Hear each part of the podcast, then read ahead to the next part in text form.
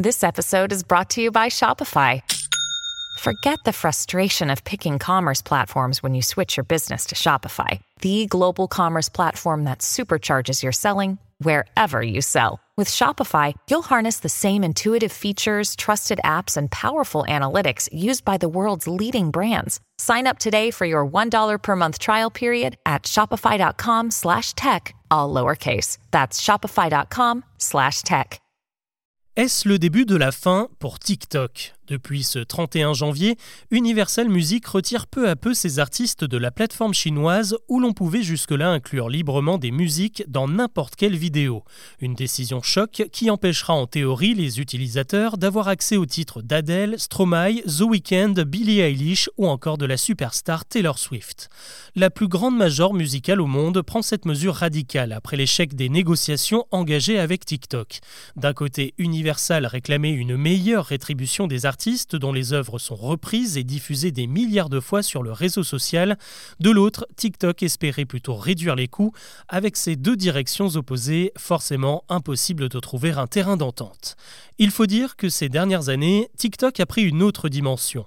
De 63 millions de dollars de chiffre d'affaires avant la pandémie, elle en génère désormais près de 10 milliards grâce à une communauté active d'un milliard d'utilisateurs. Sur la planète, une personne sur huit se connecte régulièrement à l'application.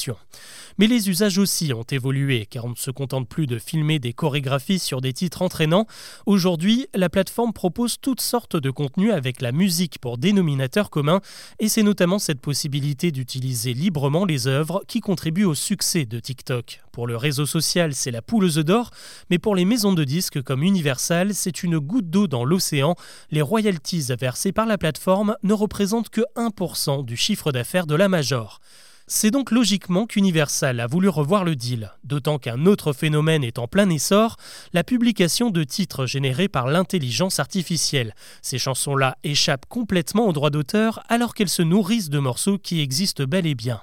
La question qui se pose désormais, c'est de savoir si TikTok peut et doit être considéré comme une plateforme de streaming à l'image de Spotify ou Deezer qui signent des contrats bien réels avec les maisons de disques. ByteDance, la maison mère de TikTok, estime que non, et pourtant on voit à quel point le réseau social peut servir de vitrine aux artistes, voire relancer des carrières comme celle de Kate Bush avec son titre Running Up That Hill ou celle de Sophie Ellis Bextor dont le tube Murder on the Dance Floor cartonne à nouveau 23 ans après sa sortie. Alors si on peut imaginer que d'autres labels emboîtent le pas à Universal et se mettent à bout des TikTok, il est fort à parier que ce boycott en règle ne soit en réalité qu'un moyen de pression pour forcer le chinois à renégocier les contrats. On sait aussi que les majors peuvent être frileuses face à l'arrivée de nouveaux acteurs comme lors de l'émergence de Spotify.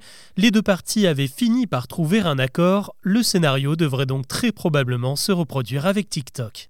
Voilà pour ce nouvel épisode de Mon Empire. Avant de vous quitter, je vous propose de découvrir un autre podcast que je prends beaucoup de plaisir à faire. Il s'agit de Choses à savoir Actu. Tous les jours, du lundi au vendredi, je vous propose un récap de ce qu'il s'est passé dans l'actualité en moins de 7 minutes. Des infos essentielles, analysées, expliquées sans prise de tête pour comprendre un peu mieux le monde qui nous entoure et comment il impacte notre quotidien. Je vous mets les liens en description de cet épisode et je vous dis à très vite.